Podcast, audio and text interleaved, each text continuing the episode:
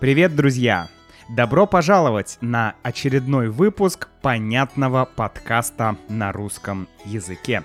Это подкаст для тех, кто изучает русский язык, кто хочет изучать какие-то новые слова, кто хочет практиковать аудирование и слушать что-то интересное на русском языке.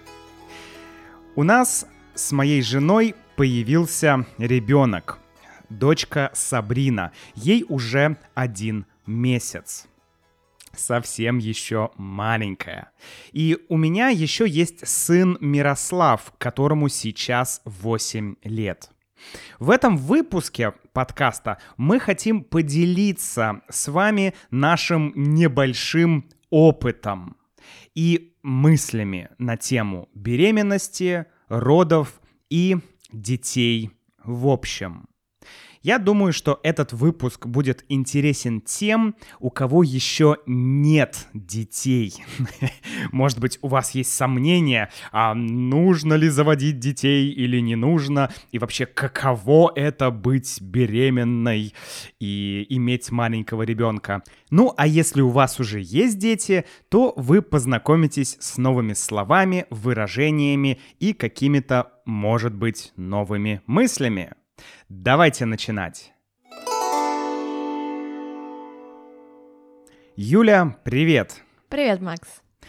Скажи, пожалуйста, Юля, если слушатель хочет не только слушать наш подкаст, но и читать транскрипции и получать какие-то дополнительные материалы, что нужно делать такому слушателю? Такому слушателю, я думаю, нужно стать участником твоей мембершип-программы. Угу. Да, друзья, присоединяйтесь к нашей мембершип-программе, получайте дополнительные материалы и пусть ваш прогресс идет быстрее. Юля, я знаю, что многих молодых людей, может быть, не очень молодых людей, пугает беременность и, может быть, пугает мысль о том, что будут маленькие дети. Можешь рассказать, каково это быть беременной? Слушай, ну, наверное, э, я единственное, что могу сделать, это поделиться своим опытом, потому что у каждой девушки беременность может протекать совершенно по-разному. Это даже не зависит от э, там, какое-то состояние здоровья. То есть я знаю, что есть девушки, которые много занимаются спортом, активные, э, суперздоровые, но при этом э, в беременность они сталкиваются с большим количеством сложностей. Понятно. То есть одна сторона этой э, темы — это физическое состояние, да? да? То есть физическое состояние здоровья. Вот. Но э, тут сложно что-то говорить, да, понятно, что нужно э, заниматься своим здоровьем, проверять. Конечно, здоровье э, женщины э, будет ей или помогать, или не помогать в период беременности. Да. да? А что насчет составляющей, э, что насчет психологической составляющей? Каково это вот э, в беременность? Меняется ли что-то в голове у девушки? наверное, в беременность, ну вот для меня было сложно осознавать, что ты э, постоянно делишь свое тело с еще одним существом. И в целом э, твое мнение на какие-то вопросы, например, там, сколько шагов ты сможешь пройти сегодня, а сможешь ли ты там заниматься какой-то активностью сегодня, а насколько ты будешь работоспособна, вот твое мнение на эти вопросы носило чисто совещательный характер. Потому что даже если ты думаешь, что вот, окей, сегодня там я сделаю то-то и то-то, да, и буду много работать, твой организм, который перестраивается под потребности ребенка, может сказать, нет, я так не думаю, ты будешь хотеть спать весь день. Правильно ли я понимаю, что тебе всегда приходится учитывать состояние твоего организма, да, когда ты хочешь что-то сделать? Безусловно. Если ты привык жить достаточно активно, то, на мой взгляд, в беременность тебе может быть чуточку сложнее, потому что ты привык рассчитывать на один уровень сил, который у тебя есть, а в беременность их может в какой-то момент стать меньше, а потом стать больше, и ты не можешь это предсказать. Можно ли тогда вести обычную жизнь во время беременности? Можно ли э, быть такой же активной, как и до беременности? Ну, я считаю, что мне повезло, поэтому да, я в целом вела такую же жизнь, как и до беременности. Ты знаешь, у нас было много перелетов, путешествий. Там, не знаю, мы ходили к горному озеру в Казахстане, когда я была на седьмом месяце. Поэтому могу сказать, я работала практически до рождения ребенка. Поэтому я могу сказать, что да, мне повезло, и я вела такой же активную жизнь, как и до этого. Угу. Ясно. Скажи, роды, сами роды, это страшно и больно? Ну, я могу сказать, что я ожидала гораздо большей боли, чем было. Uh-huh. То есть есть как бы из массовой культуры, знаешь, там все сцены из фильмов, где кто-то рожает, и ты думаешь, о боже мой, как же это страшно, как же это больно. Но наверное, спасибо анестезии, uh-huh. спасибо людям, которые придумали анестезию для родов, uh-huh. Потому что я могу сказать, что я ожидала, что это будет гораздо больнее, чем это оказалось. Uh-huh. По... Да, но надо сделать ремарку, что э, тебе сделали анестезию, да, во время родов. Да, мне предложили анестезию. Uh, я согласилась. Я изначально не была настроена рожать без анестезии. Угу. Хорошо. А вот этот момент до э, самих родов, потому что до родов идут схватки, это когда ты периодически чувствуешь боль, угу. да, потом тебя отпускает, опять боль, отпускает, боль отпускает. Как вот это было пережить? Насколько это было неприятно? Ну, я бы сказала, что по десятибальной шкале э, больно было на 6 из 10. То есть я ожидала, что в схватке это будет очень больно, Поэтому, когда я приехала в госпиталь, да, когда мы с тобой вместе приехали в госпиталь со схватками, я думала, мне скажут, о, у вас самое начало родов, вам еще часов 10. А через полтора часа родился ребенок. Угу. Поэтому я не поняла, в какой момент должно было быть больно. Тебе показалось, что все быстро или медленно? Мне показалось, что все очень быстро. Очень быстро. Очень И не быстро. так больно, как ты думала. Абсолютно не так. Угу. Отлично. Ну, в общем, да, можем сделать вывод, что, конечно, все бывает по-разному, но в целом э, роды это не так больно и не так страшно, как э, многие люди привыкли думать. Давай тогда поговорим, Юля, о первом месяце с ребенком. Может быть, твоя как-то жизнь изменилась. Вот ребенку месяц. Ты уже чувствуешь какие-то изменения? А, ну, сейчас, конечно, моя жизнь изменилась, а, потому что я в отпуске, и еще месяц а, я буду в отпуске. Поэтому о том, как сочетать работу и младенца, спроси меня через месяц. Я пока не знаю. Угу. А, поэтому, да, сейчас э, мы очень много времени проводим с ребенком, так и было задумано, а, но при этом мне кажется, что этот месяц оказался таким активным в плане общения, к нам постоянно приходят гости. Мы часто куда-то ходим. Там на пятый день жизни ребенка мы с ребенком пошли в кафе. И на самом деле для меня очень важно то, что появление ребенка не запирает тебя дома. Мне кажется, что это ну такой большой страх, что вот появился младенец и все, ты сидишь дома, ты никуда не выходишь, максимум там до ближайшего парка погулять. Ну, как будто бы нет, как будто бы с маленьким ребенком можно продолжать э, выходить куда-то, ездить в те места, которые тебе интересны, не знаю, ходить ужинать в кафе. Ну, я тут могу добавить из своего опыта, когда моему сыну было, ну, где-то, наверное, около двух лет, может быть, э, чуть меньше, то мы с ним и с его мамой отправились в путешествие автостопом Вау. вокруг Черного моря. То есть мы посетили множество стран и европейских, типа Болгарии, э, Польши, а, и других стран. И Турция была, и Грузия, и вот такой вот, то есть вокруг Черного моря мы проехали с ребенком автостопом. Конечно, сейчас я э, вспоминаю это, и я думаю, блин, мы реально просто были безумцами, это, это была просто жесть, но в то время это как-то было, ну, нормально. Это было, без, безусловно, это было очень тяжело, но но это того возможно. стоило? Оно того стоило? Ну, тут уже сложно говорить, стоило оно или не стоило. То есть, ну, конечно, стоило, если ну, мы поехали и вернулись, все было хорошо, было, была масса впечатлений, но просто это возможно. Это очень факт. круто.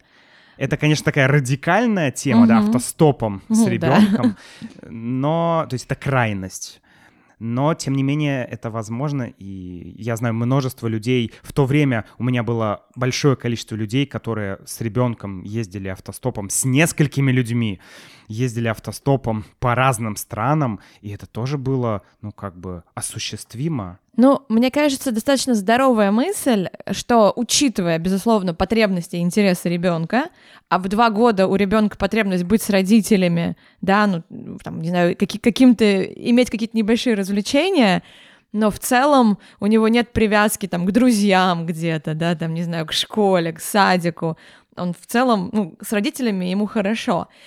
И важно, как мне кажется, действительно, учитывая интересы ребенка, интегрировать ребенка в свою жизнь, а не перекраивать полностью свою жизнь под ребенка. Слушай, вот это интересный момент. Обычно, и я помню, например, моя мама всегда подходила к, э, с этой позиции, и, наверное, спасибо маме за это, но э, я понимаю, что есть две крайности. Одна крайность, когда родители живут для ребенка, да, то есть я делаю все для моего ребенка, и я практически не думаю о себе. И, ну, вторая крайность, если мы ее возьмем, это я делаю все для себя, а ребенок, ну, как получится. Ну, крайность это всегда плохо. Безусловно. Поэтому угу. я и говорю про учитывать потребности и интересы ребенка. Они в разном возрасте у ребенка будут разные. Угу. То есть ребенок до года э, в целом ну, ему все равно, куда ты его с собой повезешь, если ему будет безопасно, тепло, комфортно, и он будет с родителями. Uh-huh. У ребенка там в три года будут уже другие интересы, да, тебе uh-huh. уже нужно с ним будет как-то договариваться потому что в целом он не будет заинтересован в путешествии, например, если ты его в этом как-то не заинтересуешь. Uh-huh. Поэтому, избегая крайностей, все-таки хочется, э, ну, действительно, как-то придумать, как ребенка интегрировать в свою жизнь. Понятно. То есть ключевая идея для тебя, ну, на самом деле и для меня тоже, это все-таки а, ну, как сказать, наша с тобой жизнь, наверное, первичнее, однозначно, а ребенок уже подстраивается под нашу с тобой жизнь, но, конечно, э, без крайностей, то есть нужно обязательно учитывать и его потребности, и его, может быть, желания, и думать о том, что, ну, как было бы хорошо и для него тоже. Да. Потому что мне кажется, что вот в этом подходе все для ребенка есть большая проблема, что когда мама или папа, и мама и папа просто забывают о себе, о своих отношениях, то это потом через какое-то время сказывается и на ребенке. Безусловно. Да? Потому что если, если мама и папа не поддерживают отношения, если они перестают быть, как бы, исчезает и последние какие-то э, как сказать, последние частички романтики в отношениях, общения, внимания к друг другу, то, ну, скорее всего, это кончится либо разводом, либо часто родители будут ругаться. И, наверное, действительно важно очень сохранять отношения. И сохранять отношения, безусловно, потому что это, конечно, скажется плохо на ребенке, но на ребенке скажется плохо, в том числе, если кто-то из родителей полностью посвятит вот свою жизнь ему, там откажется от своих интересов, может быть, работы, э, каких-то увлечений, потому что в конечном итоге ребенок окажется в этом виноватым. Мгм. Через годы это будет, что я пожертвовала там своей жизнью для тебя, а ребенок в целом, ну, не просил ничем жертвовать. И спасибо он за это объективно не скажет потом.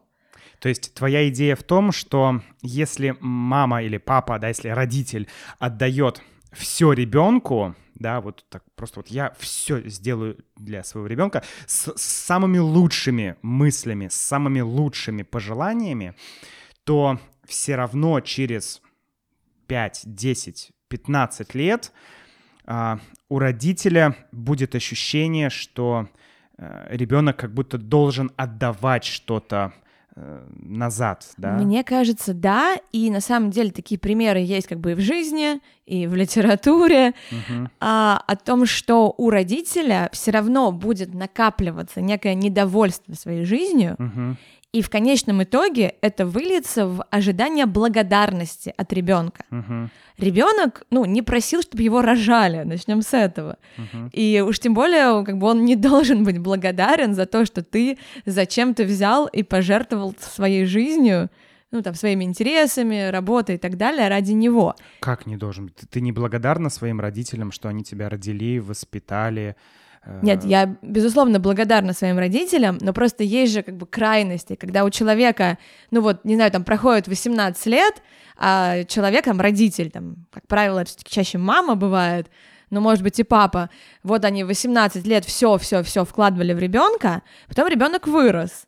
И, И ребенок хочет отделиться, уйти, да, ребенок хочет а отделиться. родители не дают сделать это. Родители не дают, потому что если ребенок уйдет и будет жить своей жизнью, то что останется? У них уже нет своей жизни. Конечно, и начинаются вот эти вот упреки в том, что ребенок там неблагодарный, ребенок должен то, ребенок должен все. Давай такой тезис для Твиттера. А, значит, не, как сказать, при воспитании ребенка или в процессе воспитания ребенка главное не потерять свою собственную жизнь.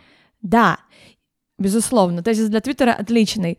Плюс еще такой момент, что значимые взрослые, ну, как правило, это родители, э, да, они как некие ролевые модели для ребенка. И если ребенок видит, что родители искренне любят свою жизнь, искренне чем-то увлечены, развиваются в чем-то, для ребенка это явно тоже хорошая ну, модель того, как можно свою жизнь выстраивать. Мгм. Ясно. Это вот опять фраза для Твиттера, да, воспитывай себя, а не ребенка, да? Да. То есть работай больше над собой, потому что ребенок увидит фальш, ребенок увидит ложь, ребенок увидит, если ты говоришь одно, а делаешь другое, поэтому ты эм, ты следишь больше за собой, а ребенок просто будет видеть, что делает его папа или мама, и он, он это воспринимает гораздо, наверное, лучше, чем какие-то словесные указания. Конечно, знаешь, как вот с книгами бывает, что там кто-то из родителей говорит, читай книжки ребенку, да, Да. тебе нужно читать книжки, а сам он книжку в руки не берет. Мгм. Ну, ребенок вряд ли тоже будет книжки читать. У тебя мама много читала? Очень много. И поэтому ты очень много читаешь. Да. У меня мама читала, но, наверное, до того, как я появился. Когда появился я, а, кажется, что мама уже не читала так много. И, может быть, и поэтому я тоже действительно... Я читал, но не читал так много, например, как ты. Может быть, может быть, с этим связано. Но знаешь, я когда работала с детьми, мы э, всегда педагогам, которых мы обучали, приводили пример, что вы можете сколько угодно рассказывать детям о том, как важно заботиться об окружающей среде, но стоит вам один раз выкинуть пластиковый стаканчик мимо урны, этот поступок будет больше говорить о вас, чем все ваши слова. Потому что дети, как ты сказал, распознают фальш. Все, что ты сказал, будет неважным, потому что ты себя ведешь по-другому. Мгм. И в родительстве, мне кажется, то же самое. Интересная мысль. То есть э, быть примером для подражания, то есть быть ролевой моделью гораздо важнее, чем поучать да, давать наставления, давать поучения и говорить, так надо делать, а не так. Я в это искренне верю. Сабрину спросим через 18 лет, получилось или нет. Да, друзья, если этот подкаст будет существовать, а я надеюсь, что он будет существовать и через 18 лет, то вы сможете узнать, что Сабрина думает. Да может и раньше, она и в 14, и в 13 ну, уже будет нет, ну да. отдавать себе отчет. Хорошо, э, давай тогда еще буквально парочку вопросов.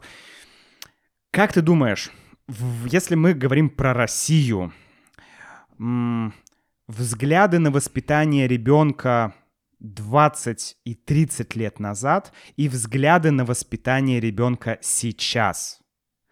Что изменилось? Мне кажется, достаточно много всего. А, но, наверное, есть и сейчас люди, которые придерживаются тех взглядов, которые были. Наверное, 20 лет назад были люди, которые не разделяли тех позиций, которые существовали. Ну, понятно, ну, как-то вот в общем, если мы скажем. Ну, я знаю, например, что раньше, вот именно в младенческом возрасте, была такая тема, что а, ребенка надо кормить по часам. Угу а не по требованию. Ну, плачет он от голода, ну, поплачет угу. и перестанет. Или, например... То есть первая вещь — это раньше ребенка было принято кормить по часам, да, например, каждые три часа. А сейчас ты кормишь ребенка по требованию, когда ребенок хочет, тогда он и ест. Да, да. Угу. Сейчас эту позицию разделяют большинство там педиатров современных, педагогов, или еще про режим. Но вот современная позиция, что до трех месяцев у ребенка не может быть никакого режима. Режима, ты имеешь в виду режим дня, да? Режим дня, то есть режим бодрствования, режим сна, режим питания. Угу. В принципе, сейчас первые три месяца жизни ребенка называют как этапом донашивания. То угу. есть вот беременность закончилась, ребенок родился на свет, угу. но ему требуется время, чтобы адаптироваться. Угу. Потому что до этого 9 месяцев он жил вообще в других условиях угу. при другой температуре, там, потребляя пищу по-другому. Угу. И ребенок адаптируется к миру. И вот в этот период донашивания э, считается, что не может быть каких-то вот режимов, что типа вот в 4 часа дня ребенок пошел спать. Ну, вряд ли. Угу. А раньше прям с рождения вот это все прививали, ну, пытались заставлять. Отсюда и кормление по часам. Угу. По требованию ты не можешь кормить, если у тебя есть режим у ребенка. То есть я правильно понимаю, что если подытожить, то а, раньше э, были строгие предписания или рекомендации, как, э, как, в какое время кормить или как часто кормить, сколько часов ребенок должен спать э, и так далее. Сколько часов ребенок должен не спать, то есть бодрствовать то есть был какой-то график, было расписание, да, как расписание поездов. А, а сейчас все более естественно, и если ребенок хочет, он ест, если не хочет, не ест, и так далее. Да, да, по крайней мере, вот в первые месяцы жизни так, потом уже нужно чуть тщательнее следить там за количеством сна, за временем, uh-huh. когда ребенок начал спать. Но первые три месяца ребенок адаптируется, и наша задача, ну, в общем-то, помогать ему и отвечать его потребностям, угу. а не пытаться его подстроить под какой-то режим. Ясно. Угу. То есть пытаться понять, что нужно ребенку и дать ему это. Звучит хорошо. Скажи тогда последний вопрос. Что бы ты могла посоветовать людям, которые только думают о том, чтобы завести ребенка? Что бы ты им могла сказать или посоветовать? Ну, я бы сказала, что ребенок это классно, это действительно очень интересно. Ты и... получаешь энергию а, какую-то вот позитивную от того, что у тебя появился ребенок и что ты маленького ребенка держишь в своих руках? Как, как это эмоционально для мамы? Да, конечно, я получаю энергию от взаимодействия с ребенком. И самое классное, что я понимаю, что дальше, да, будет еще больше сложностей, но и отдача эмоциональная тоже будет больше. Uh-huh. Потому что сейчас ребенок даже улыбаться не умеет. Uh-huh.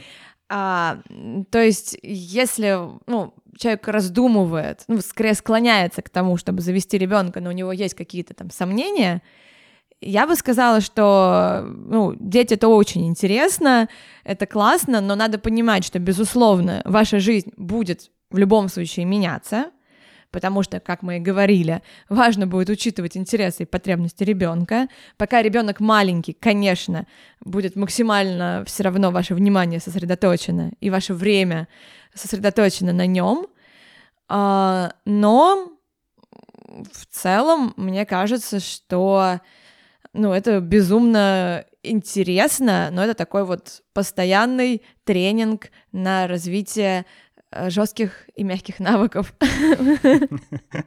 нужно, ну, нужно много умений. То есть это зона роста, когда мы говорим. Да, мне кажется, что ребенок это ну пожизненная зона роста. Особенно если, и я как это люблю вот эту фразу, да, если вам кажется, что жизнь стала какой-то обыденной, вот это вот, ты думаешь, а, я в зоне комфорта так давно, да, то если у тебя появится ребенок, то ты забудешь про зону комфорта на какое-то время, Навсегда. Ну, ну не навсегда, ну, хм, не знаю насчет навсегда.